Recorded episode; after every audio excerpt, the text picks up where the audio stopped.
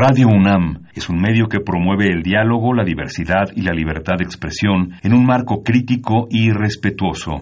Los comentarios expresados a lo largo de su programación reflejan la opinión de quien los emite, mas no de la radiodifusora.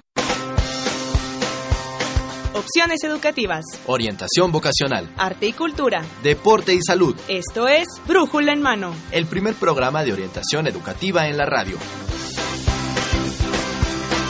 Una producción de la Dirección General de Orientación y Atención Educativa y Radio UNAM. Comenzamos.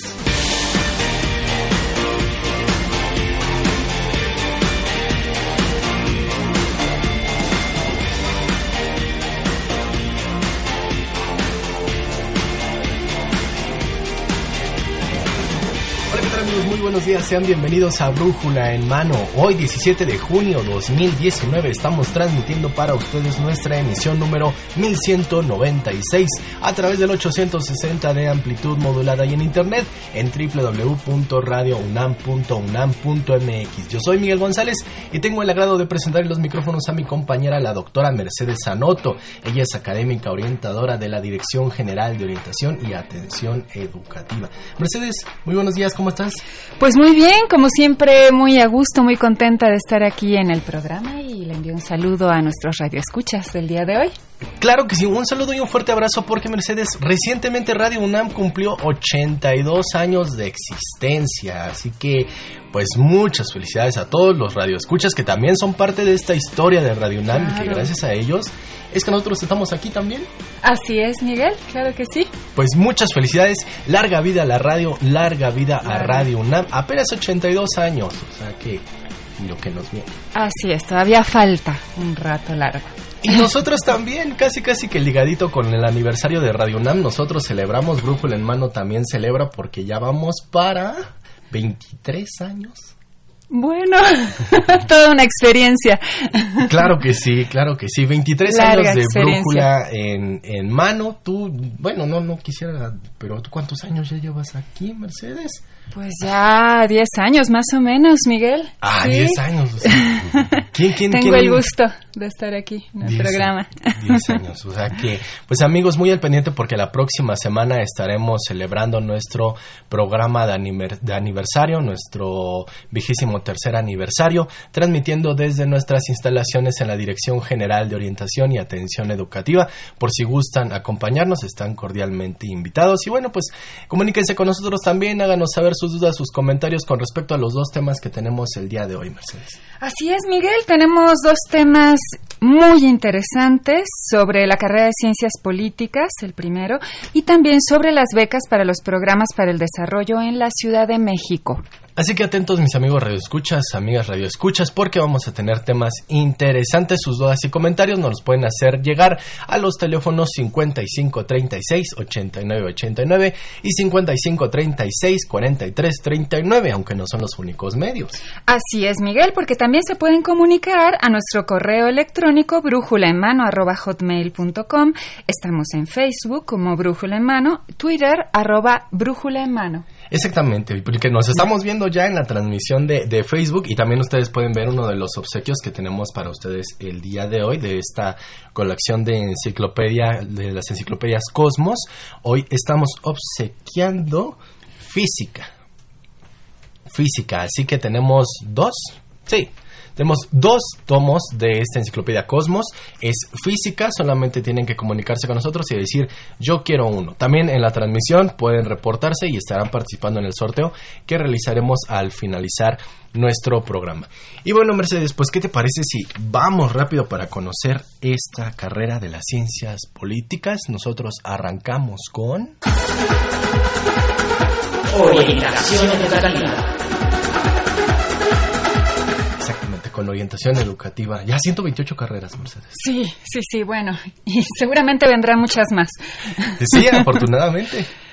Y bueno, pues para hablar ahora sí en específico de esta carrera de las ciencias políticas y administración, bueno, que es completo. Ahorita el doctor, nuestro invitado, nos va a informar bien, bien cómo está esto, pero quiero darle la bienvenida al doctor eh, Puente Martínez Kenberg Él es coordinador del Centro de Estudios Políticos de la Facultad de Ciencias Políticas y Sociales de nuestra UNAM. Doctor, gracias por estar con nosotros. Bienvenido. Muchas gracias. Gracias por la invitación. Bienvenido, doctor, al programa. Y bueno, platíquenos, ¿qué es la ciencia política? ¿Cómo se define?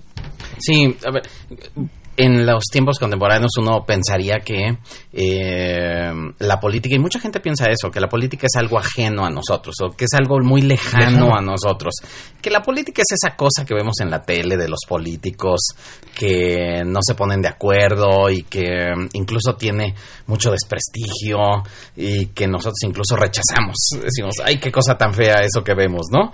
Sí, eh, incluso hay personas que dicen que son apolíticas también. Hay personas que creen que son apolíticas, exactamente. y la verdad es que es todo lo contrario. La política la hacemos todos. Nosotros por el hecho de convivir en una sociedad estamos haciendo política. Incluso el hecho de no participar ya es una acción política. Es decir, decir, hoy hay elecciones, no voy a ir a votar porque no quiero legitimar a esos políticos, etcétera. Ya esa definición que uno toma, una posición que uno toma respecto a un asunto público, ya es una definición política.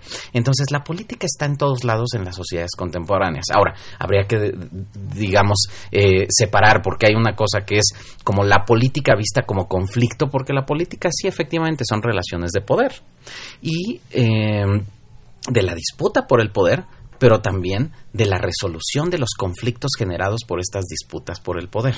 Entonces, por un lado está esta visión eh, negativa de la política como el conflicto. Ahí está presente el conflicto, la lucha, las tensiones permanentes entre. Quizá para nosotros puede resultar más eh, claro, por ejemplo, cuando vemos a las elecciones, una elección presidencial, y entonces vemos a dos o tres o cinco candidatos que están disputándose el poder y se atacan unos a otros, etcétera. Bueno, ahí es donde estamos viendo cómo hay distintas tensiones en la disputa por el poder. Pero a veces no notamos que la política también tiene otro lado. Y la política tiene todo un lado que es muy complejo de entender, es cierto, pero que es cómo resolvemos esas diferencias. Todos tenemos diferencias en las... Es más, si nosotros en nuestras casas tenemos diferencias con los miembros de nuestra familia, si decimos, vamos al parque o vamos al cine, pues todos tenemos distintas opiniones y tenemos que ponernos de acuerdo. Tenemos que ceder, tenemos que negociar, tenemos que acordar algo y al final decir, bueno, en esta vamos al parque y la próxima semana vamos al cine. Ok, así en la política, la política sirve justamente para resolver esas disputas que existen en la sociedad, que tienen a veces un origen ideológico. En, diversos niveles, o sea, porque a veces creemos que la política solamente son estas personas de traje, sí, ¿no? Que se suben a un, recinto, que se suben a un estrado y dicen eh, esto o aquello. Sí, y nuestra interacción con la política está en todas las dimensiones. Cuando nosotros eh, salimos de nuestra casa y tomamos el transporte público, ya estamos interactuando con, con, la política, porque la política, por ejemplo, ahí es una política pública, la política de transporte público. Si nosotros en ese momento eh, vemos, estamos expuestos a ciertas fuentes de información y hacemos ese análisis y empezamos a procesar esa información, ya estamos haciendo análisis de la política. Entonces, eh, sí, está en todos, en todos los lugares, en todos los espacios y habría que eh, decirle a quienes nos escuchan, la política no es ajena a ti. Tú estás interactuando permanentemente con la política y tú estás haciendo política permanentemente, aunque muchas veces no sea de manera militante. Uno pensaría que solo se puede hacer política siendo militante de un partido político. Y no, nosotros hacemos política en el momento en el que nos juntamos con nuestros vecinos y decimos, oigan, como que ya hay que impermeabilizar el edificio, ¿no? Porque ya empieza a haber goteras y ya viene temporada de lluvias, etcétera. Entonces, en ese momento nosotros estamos haciendo, construyendo algo que se llama la esfera pública. Y la calidad de la esfera pública depende también de cuán informados estemos nosotros. Y los políticos ayudamos a entender justamente esta dimensión de la política. Perfecto. Y, eh, doctor, ¿qué áreas comprende el estudio de las ciencias políticas? Sí, eh, obviamente la política se ha ido transformando con la propia evolución de la humanidad, así como nosotros decimos, la sociedad contemporánea no es la misma sociedad de la ilustración y no es la misma sociedad de siglos atrás, ¿no? Va evolucionando. La política también. Hoy en día la política eh, sucede en espacios que antes no nos hubiésemos imaginado. Twitter, por ejemplo. Por ejemplo, sí, por supuesto. Por ejemplo, las redes sociales, quienes nos ven en Facebook, por ejemplo, están interactuando simultáneamente entre lo que es, por ejemplo, la transmisión del programa, pero al mismo tiempo pueden estar viendo eh, notas, pueden estar participando en encuestas, pueden estar mandando mensajes sin moverse de su espacio eh, físico, de su casa o de su sala o de su escuela o donde sea. Entonces, eh, hoy la política em, se da en, en medios eh, que antes no hubiésemos pensado. Pero lo que hace la disciplina de la ciencia política es dar las herramientas para que independientemente del espacio en donde se dan estas interacciones, eh, nosotros podamos tener todos los elementos para comprender lo que está sucediendo, explicar por qué está sucediendo como está sucediendo y de esa forma poder avanzar hacia su transformación. Podríamos pensar que eh, muchas veces eh, se dice, es que hay que resolver el problema de la inseguridad por decir algo, que es un problema que nos afecta a todos. Sí, pero no basta con eh, saltar, eh, eh, soltar promesas o propuestas al aire, sino que hay primero que analizar cuál es el problema, por qué tiene esas características el problema y hasta que no hayamos terminado de hacer ese análisis podemos entender el contexto en el que se da y posteriormente pensar en distintas alternativas de solución y en eso contribuye el politólogo. Entonces tenemos desde el ámbito de la teoría política, que es un ámbito muy importante porque no podríamos entender los problemas sin la teoría política. Tenemos también el ámbito o el campo de las instituciones políticas, el campo de los procesos políticos, el campo de las políticas públicas, las relaciones internacionales, la economía política eh, y por supuesto la política comparada. La historia es un insumo muy importante para la, para la formación eh, de los politólogos, pero digamos que eh, la historia política sí podría ser una, un ámbito de estudio de la ciencia política, pero, eh, eh, pero digamos que no es un campo objeto de estudio como tal. ¿sí? Lo que, lo que, eh, lo que se ha hecho durante, lo que se hizo durante mucho tiempo en la ciencia política sí fue historia política. Hoy lo que tratamos de entender son los fenómenos del presente eh, para tratar de explicarlos y, en todo caso, transformar esa realidad. El derecho el derecho, la economía, la, en general las ciencias sociales. De hecho, cuando pensamos en ciencias políticas, estamos pensando que la ciencia política se nutre de múltiples disciplinas. No es una, no es una disciplina aislada que puede autónoma que puede desligarse del resto de las disciplinas. De hecho, eh, bueno, platicaremos ahorita, pero nuestro nuevo plan de estudios en la Facultad de Ciencias Políticas y Sociales, el de la licenciatura en Ciencias Políticas y Administración Pública, justamente lo que busca es tender puentes con otras disciplinas que antes parecían como que estas fronteras existieran en la realidad. Y la verdad es que esas fronteras no existen en la realidad, existen solo en la mente de, algunas eh, personas, pero en la realidad es mucho más compleja. Y todos los fenómenos están interactuando. Entonces lo que tratamos de hacer es tender puentes con las ciencias de la comunicación, con la historia, con las matemáticas, con el derecho, con la economía, con la sociología, etcétera. Y entonces nuestros estudiantes lo que tienen es que llevan una serie de materias que les dan una muy buena formación multidisciplinaria y al final empiezan a especializarse en materias muy de la ciencia política, eh, como partidos, elecciones, eh, movimientos sociales, etcétera, que son, digamos, los temas centrales de la ciencia política contemporánea. Mm, adelantándonos un poquito tomando esta parte que mencionaba de los cambios que se han hecho eh, recientemente a este plan de estudios. De esta eliminación de las barreras que estaban aquí en la cabeza, ¿no? ¿Qué otros cambios se han suscitado a partir del cambio del plan de estudios que, que llevó a cabo la Facultad de Ciencias Políticas y Sociales?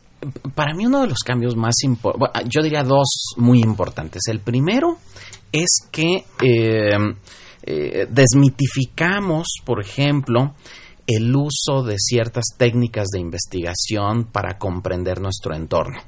Eh, incluso para mucha gente quizá que nos escuche vayan a decir, no, pues es que los politólogos pues echan mucho rollo Ah, y no, no dicen nada. Bueno, había que desmitificar también esto porque hoy nuestros, eh, los- nuestros politólogos que están egresando hoy tienen una formación metodológica muy fuerte que les lleva a conocer y aplicar técnicas de investigación avanzadas, desde técnicas cuantitativas y técnicas cualitativas, eh, y que además estas se acompañan con una serie de materias en los primeros semestres que, que son de una formación común, que son materias básicas y comunes, desde expresión oral hasta eh, fuentes de información, lectura numérica del mundo, introducción a la investigación en ciencias sociales, etcétera, que no solo llevan los estudiantes de ciencia política, sino que la llevan los estudiantes de sociología, comunicación, eh, relaciones internacionales, etcétera, todos las llevan. Y otro cambio muy importante, que no solo fue la actualización de los contenidos, fue que ahora los estudiantes son mucho más responsables de su propio plan curricular, de su mapa curricular, porque llevan muchas más materias optativas de las que antes llevaban y las empiezan a llevar desde cuarto semestre. ¿Y eso qué quiere decir? Que tú como estudiante eres responsable Sí. del área de especialización en la que te vas a ir formando y entonces tú eliges si te formas en una cosa o en otra. ¿Reciben algún tipo de orientación, Sí. tutoría para ello, para Sí. hacer esta selección? Sí, tenemos dos tipos de Sí. tutoría, digamos una tutoría institucional que desde primer semestre ellos tienen un tutor asignado por parte de la Facultad de Ciencias Políticas y con ellos van interactuando eh, sobre sus intereses, inquietudes, dudas. Eh, y también tenemos sesiones de tutoría con las autoridades que son quienes les explican los contenidos de estas materias. Porque sí es cierto que por ahí de tercer semestre a lo mejor te suena bonito mercadotecnia política. Y dices, ah, pues suena Pues padrísimo, pero después no saben, ¿y yo cómo la voy a aplicar? Entonces les tienes que explicar, ah, bueno, esto te va a servir para que si quieres dedicarte a hacer campañas políticas, a trabajar con los partidos o a trabajar con eh, organizaciones de la sociedad civil que quieren impulsar una agenda política, etcétera, tú puedes ayudarlos a definir una estrategia de comunicación en materia política. Entonces, uno les va explicando todas las opciones y posibilidades que tienen con estas múltiples. Son, tenemos casi 40 materias optativas y ellos llevan eh, de forma obligatoria nueve a lo largo del- de la licenciatura, pero ellos deciden libremente cuáles. A partir del cuarto semestre. A partir de cuarto semestre. Es la, es la licenciatura que empieza con materias optativas tan temprano. Ninguna otra licenciatura Sí. tiene materias optativas tan temprano. Sí, sí, y elemental que, el- que los muchachos tengan la orientación justamente, porque a veces... Para darle cuando- una coherencia, ¿no? A Sí. todas las materias que Sí, se van porque- eligiendo. Porque les duele que las materias optativas, sí, yo recuerdo en la carrera que al final casi de la carrera es cuando dices en qué te vas a preespecializar. Así es. Llamamos una preespecialización. Y ya más o menos hay una idea, pero Sí. tan temprano yo creo que uno diría, pues lo hago de Tin Marín. Sí, y eso es lo que Y queremos es evitar. podemos cometer los errores. Exacto, es lo que queremos evitar porque lo que queremos es que también asuman parte de la responsabilidad de su propia formación. Es decir, nuestros estudiantes, los estudiantes en la UNAM, a diferencia de otras instituciones, es que nuestros estudiantes asumen responsabilidades desde muy temprana edad y no es que, a ver, tú vas a llevar este bloque con estos cinco profesores y te amuelas, te guste o no te guste. Ajá. No, ellos empiezan a elegir sus materias, eh, discuten cuáles son los eh, contenidos, platican con sus compañeros de otras generaciones. Y algo muy importante es que en cuarto semestre, por ejemplo, que empiezan a seleccionar materias optativas, en cuarto semestre ya tienen compañeros que van en octavo semestre, en sexto semestre y en cuarto semestre. Ah, Entonces, sí. eh, porque eso Ajá. tienen las optativas. Y, y eso es muy bueno, es muy enriquecedor para nuestros estudiantes. Muy bien, eh, doctor Martínez, ¿qué, ¿qué importancia tiene para, seguro que mucha, para nuestro país, formar a profesionales en ciencias políticas? ¿Qué, qué funciones desempeñan Sí. este tipo de profesionistas? Bueno, pensemos en la magnitud de nuestros problemas públicos. Eh, hace un momento mencioné el tema de la seguridad, pero como el tema de la seguridad podríamos pensar en 20 problemas más que yo diría podríamos casi enlistarlos como prioritarios.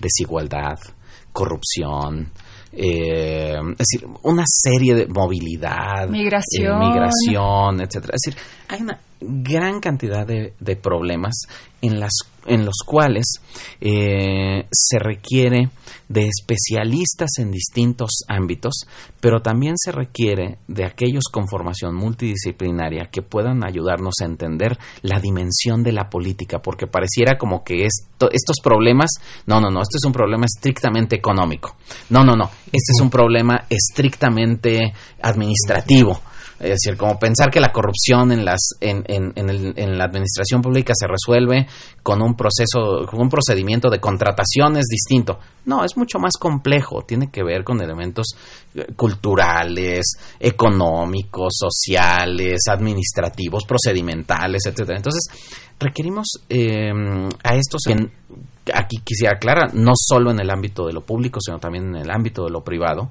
que tienen mayor capacidad para la comprensión de estos fenómenos y por supuesto para proponer distintas alternativas de solución. Pero ojo, yo insistiría, uno no puede proponer soluciones si no tiene diagnósticos integrales de los problemas. Y para tener un diagnóstico integral de los problemas hay que incorporar siempre la dimensión de la política, porque la dimensión política siempre está presente en todos estos problemas. Es como pensar que la corrupción, la inseguridad, la desigualdad, etcétera, fueran ajenos a la política. Pues no, por supuesto que la política influye o a veces determina los resultados de las políticas públicas. Y ahí tenemos especialistas capacitados para entender esa dimensión y poder pensar en alternativas de solución. Doctor Martínez, una pregunta. Cuando termine esta licenciatura, yo recibiré un título que dice licenciado en Ciencias Políticas y Administración Pública. Así es. ¿Hay una diferencia entre una y otra? O sea, ¿cómo, ¿cómo, es esto? ¿Cómo es que me especializo tal vez en ciencias eh, políticas o si me especializo en administración pública. Hay una confusión que luego se genera porque digo, yo había entrado en una carrera y ahora son dos, o, cómo. Así es. Son dos disciplinas que, una es ciencia política y otra es administración pública. esas son dos disciplinas, pero las tenemos. El título para quienes se inscriben en la licenciatura, cuando egresan, va a decir licenciado en Ciencias Políticas y Administración Pública. Solo que, a partir del segundo semestre de la licenciatura, los estudiantes optan por llevar el plan de estudios especializado en temas de administración pública o el plan de estudios especializado en temas de ciencia, política. Entonces, eh, los de administración pública van a llevar eh, con énfasis en administración pública, procesos administrativos, toma de decisiones, administración de recursos humanos, gerencia pública, etcétera, mientras que en ciencia política van a llevar temas como los que hablábamos de partidos políticos, procesos políticos, eh, movimientos sociales, mercadotecnia política, opinión pública, es decir, son materias más especializadas en otro ámbito. Entonces, ahora, yo les diría a, nuestros estudiantes eh, que, nos escuchan o que están por elegir, cualquiera de las dos opciones es una muy buena opción. Es decir, ambas te abren las puertas del mercado laboral. Eh, no es que cuando vayan a conseguir empleo les van a decir, oye, pero a ver, si tú estudiaste ciencias políticas y administración pública, ¿qué es, ¿en qué te especializaste? ¿En administración pública o en ciencia política? Realmente ambas tienen una, formación de alta calidad que les permite desempeñarse eh, en ámbitos eh, de laborales múltiples. Quizás el énfasis en la administración pública tenga que ver con que sí efectivamente conoces más sobre la gestión y desempeño gubernamental. ¿sí? y tu ámbito natural de, de incorporación a el mercado laboral es administrativo, incluso llevan una materia este, de práctica profesional que los encamina un poco a que vayan hacia el servicio público, ¿no? Ese es como el énfasis. Mientras que en ciencia política, eh, pero no exclusivo, yo diría, ¿eh? y eso seguramente lo platicarán después cuando platiquen con el coordinador de administración pública, pero, eh, pero no es exclusivo. Te da esa formación, pero no es exclusivo de que si estudias administración pública solo, vas a trabajar en el gobierno, ¿no? No hay otros ámbitos de desempeño. Lo mismo acá, eh, hay quienes pensarían, no, no, no, si estudias ciencias políticas, entonces tienes que dedicarte a la vida política o a trabajar en los partidos o en, eh, o en proyectos políticos con gobernantes, con la Cámara de Diputados, etcétera. No, es mucho más amplio el mercado laboral. Hoy en día eh, nos sorprende que nos piden especialistas de ciencia política ahí en la coordinación, nos llegan solicitudes de embajadas, por ejemplo, que necesitos para entender por qué eh, antes había una reforma educativa y ahora hay una contrarreforma educativa y que nos expliquen qué está pasando o que nos expliquen qué significa que el presidente tenga ahora mayoría en ambas cámaras o cuál va a ser la relación entre los gobernadores y los eh, y las legislaturas de oposición o qué va a pasar con los, las organizaciones de la sociedad civil van a tener capacidad de incidir en las políticas o no. Es decir este tipo de cosas que ahora la iniciativa privada nos pide muchos especialistas en ciencia política, empresas, consultorías, cabilderos, etcétera, que antes parecía como que no era un ámbito de ellos. Eh, tenemos ahora también demanda por parte de eh, organismos constitucionales autónomos que antes no existían. Antes no existía, por ejemplo, el Instituto de Transparencia o eh, la Comisión Reguladora de Energía, o ámbitos en donde se pensaba que los politólogos no tenían nada que hacer, como el Poder Judicial. Hoy muchos de nuestros egresados trabajan en el Poder Judicial en distintos ámbitos. Eh, entonces, eh, se ha ampliado mucho el mercado laboral para los eh, egresados de la licenciatura en ciencia política, como decía yo, que antes no hubiésemos pensado porque el ámbito de la política hoy aún, hoy es mucho más evidente en, en otros espacios que antes no teníamos y conocer también esta parte, ¿no? La política justamente nos abre más la idea, porque antes, como bueno, como lo mencionábamos al inicio de la conversación, lo veíamos como un espacio alejado. Sí. Y sabes que yo ni siquiera pretendo, o incluso el pensamiento es ni siquiera pretendo esa carrera porque no tengo contactos. Exacto. Ah, sí, claro. Es muy interesante eso porque cuando a nuestros estudiantes entran en primer semestre, les digo, a ver, vayan y, y, platíquenle a su, no sé, a su tía o a su tío que están estudiando ciencias políticas y lo que va a pensar seguramente el tío o la tía, ay, este me salió político, este le gusta la grilla, este quiere ser diputado. No, no, no, eso es un estereotipo que eh, no le ha ayudado a la disciplina. Eso no quiere decir que no puedan dedicarse a ello, si es que eso les gusta. De hecho, eh, muchos de nuestros estudiantes militan en partidos políticos. Eh, según nuestras encuestas, alrededor del 25% de nuestros estudiantes de la carrera militan en partidos políticos. Pues tienen ese interés, están mucho más comprometidos con la resolución de los problemas públicos, pero eso no los limita su campo laboral es mucho más amplio y habría que incorporar, por supuesto, los campos tradicionales que son el de la docencia, la investigación y, por supuesto, el servicio público en la administración pública. Claro. Bien, no sé si tenemos tiempo para otras preguntas, Miguel. Pues sí, sí, se nos termina un poquito, pero vamos a correr. Teníamos algunas pendientes.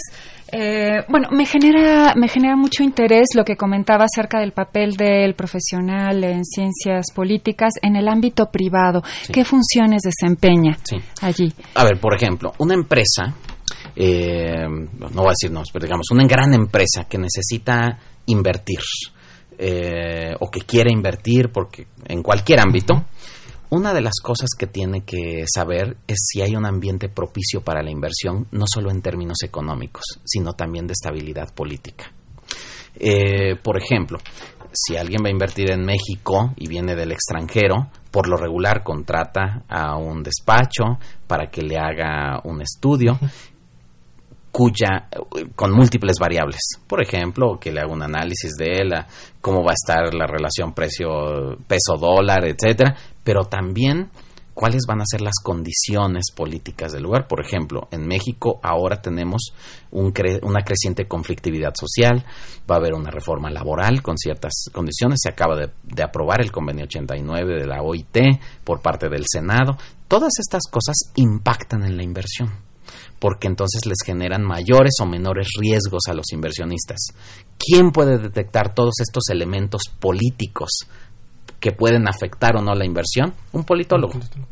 Y entonces en muchos despachos lo que están haciendo es incorporando politólogos en esas áreas justamente para que les ayuden a comprender esa dimensión política. Insisto, no es la única dimensión que hay que tomar en cuenta, pero el politólogo es alguien especializado en eso que les puede decir eh, el grado de riesgo que puede haber para inversión, para el desarrollo de nuevas tecnologías, para en general. Entonces, eh, en el ámbito privado también hay quienes trabajan en consultorías con temas electorales y, y diseñan estrategias de no solo de comunicación eh, político-electoral, sino también estrategias de movilización, estrategias de contacto político con las comunidades, con los individuos, con las personas, etcétera.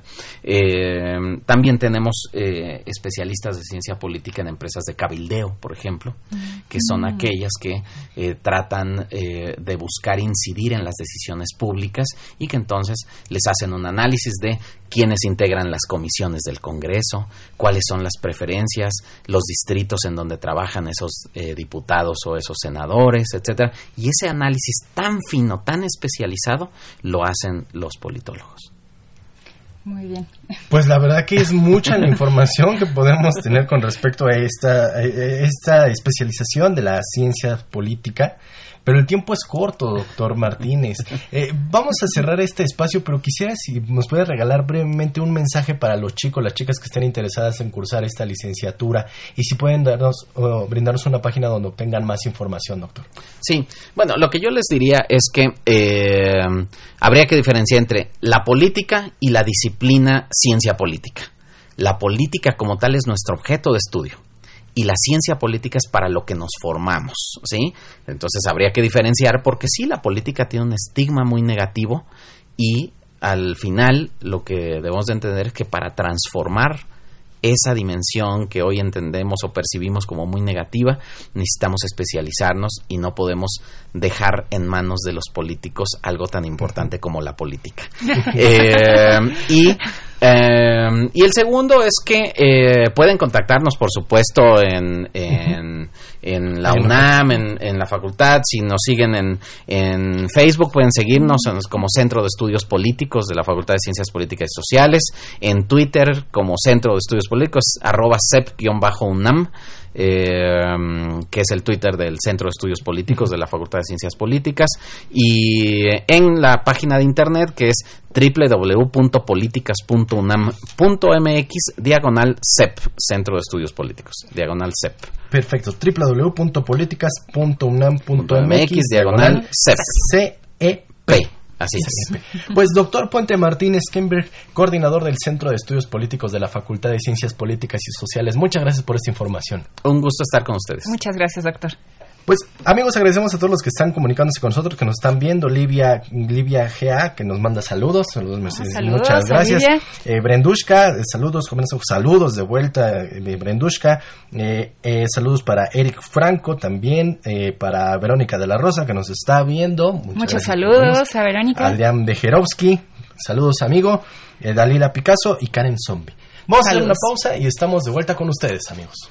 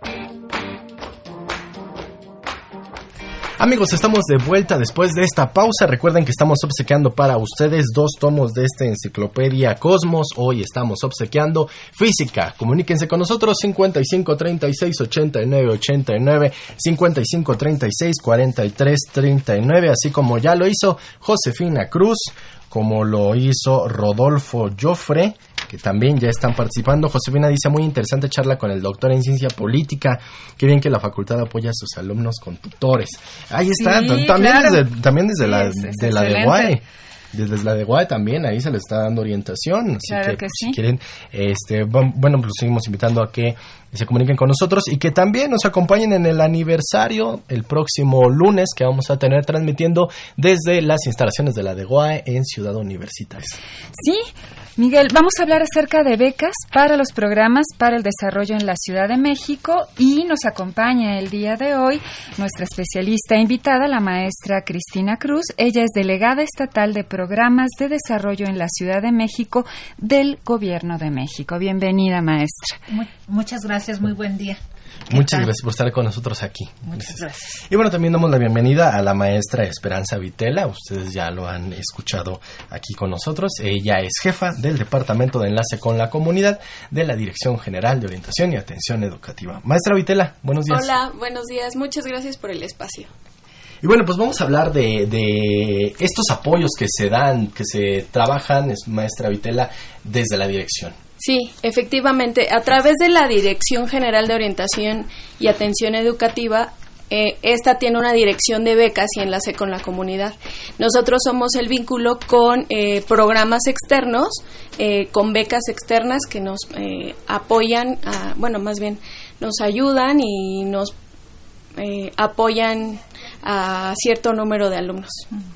Maestra eh, Cruz, ¿cuáles son estos programas de desarrollo que se tienen planeados? Bueno, eh, desde el Gobierno de México hay varios, en la ciudad pues nos tocan también algunos, eh, pero hay que recordar que desde el Gobierno de México tenemos tres prioridades para atender. Una que es indígenas, número dos, zonas con alta marginación y número tres, zonas con alta inseguridad. ¿Qué quiere decir? Pues que quienes tengan estas condiciones pues tendrán una mayor prioridad para el gobierno. ¿Sí? Bueno, pues aquí tenemos dos pensiones. eh, una que es universal, la única que es universal que tenemos, que es la pensión adultos mayores a partir de 68 años, pues que el único requisito es haber cumplido 68 años. La pensión es para personas con discapacidad. Desde el Gobierno de México la, la prioridad es atender a personas entre 0 y 29 años, eh, preferentemente, y después indígenas y después otro tipo de, de personas en, en, este, en, en la siguiente edad, digamos de 30 a 67 años. ¿sí? Eh, por eso esta beca de, bueno, esta pensión de discapacidad hoy no podemos atender a todos y tenemos varias becas. Becas pues eh, desde eh, para mm, estancias infantiles, que es de niños hijos de madres trabajadoras. Tenemos también la beca para educación básica, que es primaria o secundaria, que esto es para cada familia, no es por, por eh, hijos, sino es por familia. Tenemos la, la beca a nivel medio superior, que es la beca Benito Juárez, para chicos que están estudiando el nivel medio superior en escuela pública, en sistema escolarizado, que aquí lo que se pretende es becar a todos los jóvenes que estén en esta condición. Y tenemos la de jóvenes escribiendo el futuro que son becas universitarias que básicamente estas becas universitarias hoy lo que se pretende es atender eh, las escuelas pues donde no había tantas becas que son normales normales rurales este e interculturales Maestra Cruz, ¿dónde eh, podrían, por ejemplo, nuestros radioescuchas obtener mayor información sobre estas becas? Por ejemplo, los tiempos, los trámites, a quién dirigirse. Claro que sí, tenemos nuestra oficina en Lucerna número 24, Colonia Juárez. Lucerna número 24. Colonia Juárez, para mayor referencia a una cuadra de gobernación. Allí podemos eh, atenderlos y estamos en la transición de ya tener varias oficinas, una en cada alcaldía de esta ciudad, no una, sino varias para poder atender más eficazmente a, a los jóvenes. Pero básicamente nivel medio superior, que es donde más nos hemos estado coordinando con la UNAM, es directamente en los planteles. Perfecto. Ahí entonces los muchachos se instala algún módulo. Se instalan módulos ahora. Estamos entregando las órdenes de pago y de igual manera quien no ha sido todavía beneficiado de la beca se registra. Tomamos sus datos y se, re- se registra en ese momento. Esta es para la beca para los muchachos de nivel medio, Medio si no superior. recuerdo, es la de Benito Juárez, así ¿verdad? es. ¿Cómo es este este apoyo, maestra Cruz? Si nos puede recordar un poquito, porque si no mal recuerdo, ya en, en- en algunos programas habíamos hablado, pero por si algunos no lo sintonizaron, ¿qué les parece si ahorita la maestra Cruz Bueno. Eh, esta beca se da eh, 10 meses por año, hasta 3 años, o sea, hasta 30 episodios de, de la beca. Eh, No estamos contemplando los dos meses de, de vacaciones de, de verano. No condicionante a un promedio, Promedio. así es. Eh, y pues lo que se pretende es que esta beca sea universal para este sector que estudie en escuela pública ni este sistema escolarizado. ¿Sí? Perfecto. Entonces no tiene ninguna restricción Así de que es. si tienes tal promedio. ¿Cuál es el monto que se les 800 pesos por mes se están entregando órdenes de pago bimestrales por 1.600 pesos. Perfecto, de acuerdo. Entonces, esta, a diferencia de algunas otras, no se va escalando de acuerdo al promedio, nada. Solamente por estar, eh, por estar inscrito en alguna institución de nivel medio superior pública. Sí, sistema escolarizado. Eh, les recordamos también que existía en la ciudad el programa eh, de eh, Prepa Sí. Prepa Sí, que ese se escalaba por promedio. Nosotros ya absorbimos todo ese programa, es el que ya absorbimos al 100% y la beca pues eh, será estandarizada de 800 pesos mensuales, 1.600 de manera bimestral. Perfecto. No me debo preocupar que si tenía prepa sí, entonces ya la quitaron, ya me quedé sin beca. No, de hecho, pues ya llegó un, un aumentito y este sector que tenía prepa, sí, estamos respetando aún el mismo mecanismo de, de pago. Entonces les va a llegar su referencia bancaria a su número celular, a su teléfono celular y ya, ya conocen el mecanismo de cobro. Perfecto. Otra pregunta que me surge. Comentaba usted una, una pensión para las personas con discapacidad. Así es. De 0 a 29 años. Si yo estoy además estudiando en un, en una, no lo sé, en un colegio de ciencias humanidades, en una escuela nacional preparatoria, ¿puedo complementar este tipo de apoyos? eh, aún no está condicionado, o sea, la idea pues es llegar a más personas. Eh, sí se han dado casos, ¿no? Eh, Hay otros programas, por ejemplo, Jóvenes Construyendo el Futuro, que es para el sector de jóvenes de, de 18 a 29 años que no estudia y no trabaja, pues se puede complementar. En la Ciudad de México hay una particularidad con esta pensión también de discapacidad, cuál es que ya existía una pensión de discapacidad en la ciudad y lo que estamos haciendo es absorberla totalmente, no la estamos llevando al gobierno federal. Para esto, lo que estamos haciendo es una visita domiciliaria para eh, eh, verificar los datos de cada persona, para saber que sí eh, cumple con las condiciones, con las reglas de operación.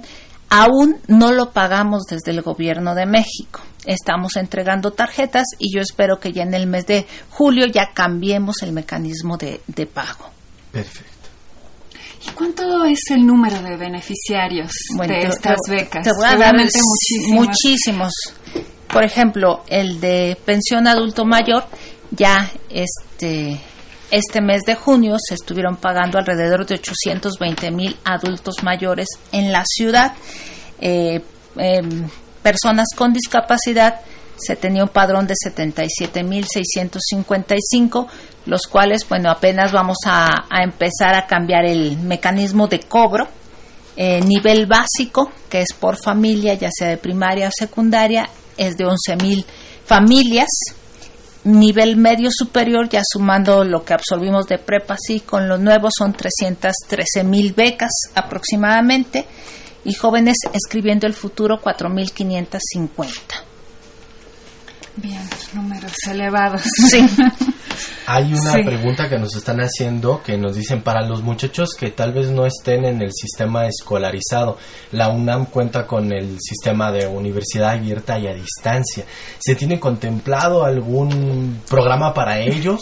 En esta primera etapa, no. Si muchos jóvenes nos han preguntado que están estudiando en escuela privada, aquí hay una limitante, que es la limitante de todos los programas, que es el presupuesto.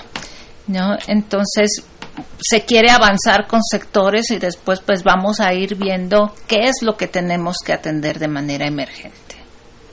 Ok, perfecto. Entonces, pues amigos, un poquito de paciencia, un poquito de paciencia, la verdad, para que se vaya, pero Sí, sí, se les tiene contemplado entonces. Necesitamos ir abarcando más, pero en, es- en este año pues ya el presupuesto nos limita. Perfecto, de acuerdo. ¿Hay algunas fechas lo que se vayan a abrir para convocatorias?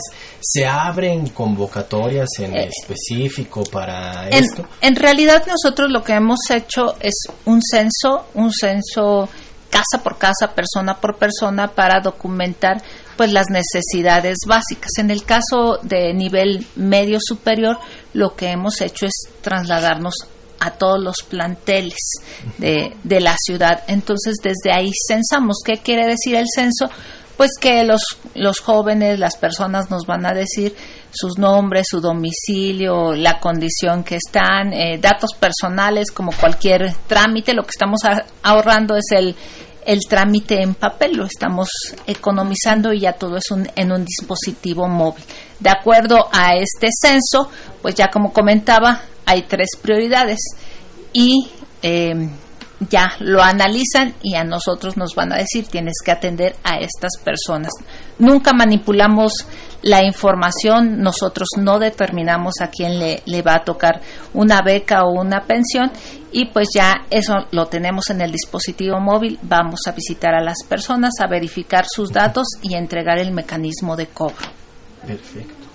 ¿Un estudiante becado tendría que renovar anualmente la beca Em, o es solo un proceso inicial? Sí, un poco, porque ahora que estamos entregando órdenes de pago, se entregan físicamente, estudiante por estudiante. Entonces ahí ratificamos.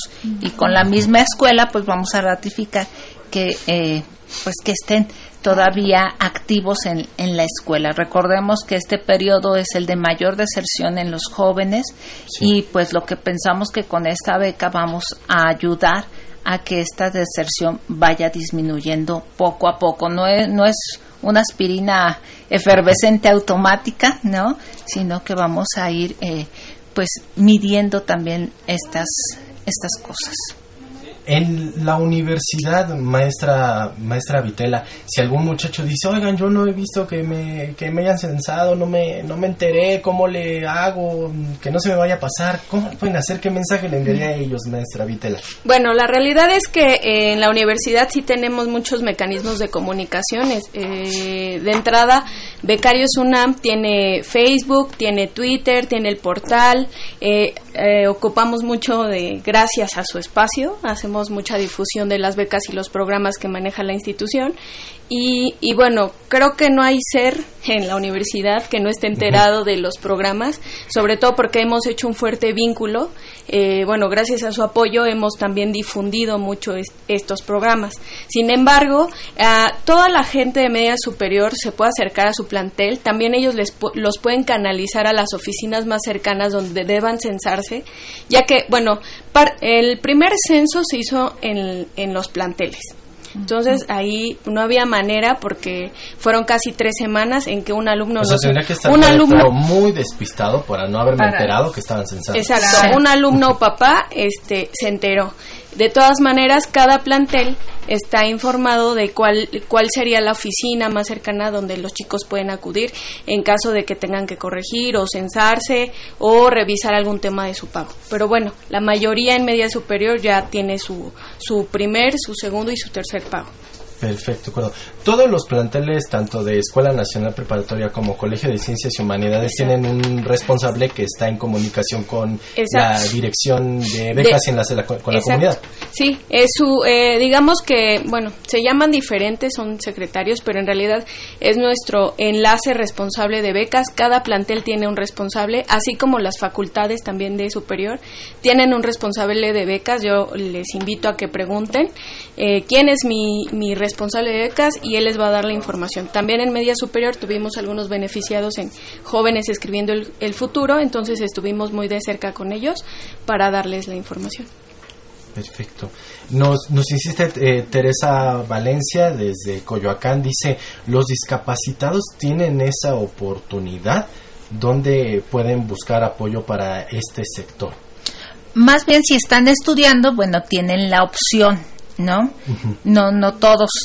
Y eh, la, la pensión de discapacidad, como comentaba, ahora la estamos absorbiendo, estamos verificando domicilio, más bien persona por persona. Eh, en esta primera etapa no vamos a integrar a más. ¿Qué sucede? Sí, estamos verificando porque resulta que muchas personas que ya tenían este apoyo no tienen discapacidad y allí se va a poder abrir espacios la realidad que este sistema de verificación lo que hace es pues estar evidentemente con la persona que sepamos que exista porque parte de todos los programas es que tenían pues su, su porcentaje de, de simulación y de, de, personas que no estaban contempladas en ese sector. Entonces, eh, para las personas con discapacidad es una demanda muy, muy grande. Entonces, les pedimos un poco de paciencia. Es un programa y también eh, a nivel nacional eh, es uno de los que yo veo de manera casi inmediata, o sea, para el siguiente año que se va a tener que pensar en ampliar. ¿De cuánto es el monto, maestra? 1.275 pesos eh, mensual, 2.550 pesos bimestral. Perfecto. También esto sirve como un llamado para, para aquellas personas que, que, con todo respeto, hacen una simulación pues le estamos quitando el apoyo a un, a un muchacho, a una persona con discapacidad que tiene el deseo de salir. En el caso de los estudiantes, tal vez estamos truncando el, el desarrollo de un, de un politólogo, el desarrollo de un ingeniero y que pues ellos van a ser de beneficio para nuestra sociedad, ¿no? Tratar de hacer un llamado para que exista el respeto y decir, ¿sabes qué? No le voy a quitar la oportunidad a alguien que la necesita. La beca no es un premio, la beca es un apoyo, un apoyo para que terminen la licenciatura. Premios y reconocimientos hay, hay muchos en la universidad y si tú eres un estudiante de 10 y tú sabes que tal vez no requiero el apoyo, pero sí quiero un premio, ahí están los premios, pero la beca no es un premio, la beca es un apoyo. Claro que sí, y también recordar y recordar a todos sus radioescuchas que todos estos eh, apoyos, becas, pensiones se dan de manera directa sin intermediarios, sin condicionamiento, nada de que tengo que ir acá o allá o vota por mí, nada, todo es de manera directa, porque muchos de estos programas se entregaban por medio de intermediarios. Entonces, ese esquema se está agotando y de repente hay gente que aún se deja sorprender, ¿no? Que dicen, mira, es que conmigo te puedes registrar y es más sencillo y, y les cobran una cuota, entonces ese sistema se está agotando y es lo que tratamos de hacer, que, que se extermine totalmente en nuestro país. Perfecto, sí, justamente también, no combate la corrupción. Así es. Pues, pues qué bueno, la verdad, ¿eh, amigos. Yo les recomiendo también que estén al pendiente de toda la información que pueden obtener, como lo mencionaba la maestra Vitela, en Becarios UNAM. Sí, Becarios UNAM, eh, Facebook, Twitter y el portal del becario. Perfecto. Maestra Cruz, ¿algún mensaje que quiera obsequiarle a nuestros amigos, a nuestras amigas radioescuchas, en, en especial a los chicos que están interesados en, obtener alguno de estos apoyos, sea de nivel medio o de nivel licenciatura? Bueno, eh, ahora va a iniciar un nuevo periodo de clases. Eh, que estén muy atentos porque vamos a montar operativos en todas las escuelas para poder registrar a los jóvenes de, de nuevo ingreso y sobre todo que aprovechen esta beca a muchos los que ahora estamos aquí tal vez no tuvimos ese apoyo, una beca Ay, y hoy no la tienen que sí, y ahora pues ellos tienen este esta pues este apoyo, esta beca que, que sea un, una parte que, que los motive, que los entusiasme a terminar el nivel medio superior y a continuar sus estudios. Yo siempre les digo a los jóvenes, no piensen en que son el futuro del país, ya son el presente del país y tienen que tomar las riendas pues de, de este país es el relevo generacional que les toca pues eh, fortalecer a nuestro país y transformarlo. Sí, ¿hay alguna página de internet donde puedan tener? Sí, Delegación Estatal de Programas, Ciudad de México. Ahorita que no lo diga bien. ¿cómo Delegación es? Estatal Sí, de Programas es muy larga, Ciudad de México. Ciudad de México. Perfecto, si lo buscamos así, ahí nos llevará un link. Así y es, información. Facebook, en, en Lucerna número 24, Colonia Juárez, para el caso de, de becas, si no se registraron, si necesitan hacer alguna modificación en su nombre, la calle de Bélgica número 217. 207. 207, perdón, ya, ya, ya se lo sabe mejor que yo. Colonia Portales, Benito Juárez. Perfecto. Lucerna número 24 en la colonia Juárez. O si requieren hacer una modificación en cuanto a datos, Sí. la De calle becas. de Bélgica. Bélgica número 207. Así Este es. en la colonia Portales. Claro que sí. Perfecto. Pues maestra Cristina Cruz, delegada estatal de programas para desarrollo en la Ciudad de México del gobierno. De- Muchas gracias. Muchísimas gracias, gracias. Gracias. Gracias. Maestra Esperanza Vitela, jefa del Departamento de Enlace con la Comunidad, muchas gracias por estar con nosotros. Muchas gracias, por el espacio, gracias a la delegada por Muchas haber venido gracias. y habernos compartido esta información. Y bueno, no olviden nuestras redes sociales. Claro que sí, Becarios UNAM. Becarios UNAM, Facebook, Twitter y Portal del Becario. Pues ahí está la información, amigos. Y nosotros cerramos nuestra emisión con la voz de Marina, que nos tiene las recomendaciones de esta semana en Orientación en Corto. Marina. Rapidísimas las recomendaciones de esta semana, Miguel. Y bueno, pues los invitamos a que tomen el curso Masaje Deportivo. Lo organiza la Dirección General del Deporte Universitario 2019. También ya inician eh, cursos como manejo de conflicto y negociaciones en la Escuela Nacional de Trabajo Social.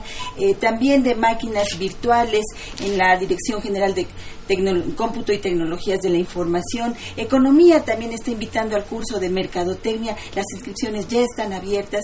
La Facultad de Ingeniería in- te invita también al curso Java básico y también a que eh, construyas tú mismo tu vivienda. Este está muy interesante, Miguel. Y bueno, Sí. también eh, si padeces sobrepeso u obes- obesidad, pues inscríbete al programa integral de control de peso, de peso, perdón. El proceso de eh, selección ya se realiza en este junio, que nos llamen 5536 8989 para darles más más información y qué creen. Hoy inicia el taller de escritura de la doctora Mercedes Anoto aquí presente. Corriendo ahorita. Así es, invitadísimos corran. al taller. Inscríbanse porque hoy inicia su curso de, de escritura y bueno, tenemos más cursos y talleres en la Dirección General de Orientación y Atención Educativa. Consúltenos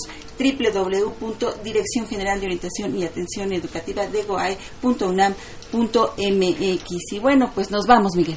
Nos vamos, nos vamos, no sin antes enviar un saludo a Dalila Picasso y a Dax Picasso, que hoy cumple dos meses de vida. Felicidades, Dax, dos meses de vida. Y bueno, con una cita que tenemos nosotros el próximo lunes desde la Dirección General de Orientación y Atención Educativa, Mercedes. Así es, porque tenemos el vigésimo tercer aniversario de Brújula en Mano y 90 años de la autonomía universitaria. Perfecto, pues agradecemos en los controles técnicos a mi queridísima Socorro Montes en la producción y locución. Agradecemos a Marina Estrella y a Miguel Belmont en la producción y realización general. Agradecemos a Saúl Rodríguez Montante y de estos micrófonos se despiden. Mercedes Anoto. Y Miguel González. Por favor, sea feliz. La Dirección General de Orientación y Atención Educativa, Y Radio UNAM presentaron Brújula en Mano. el primer programa de orientación educativa en la radio.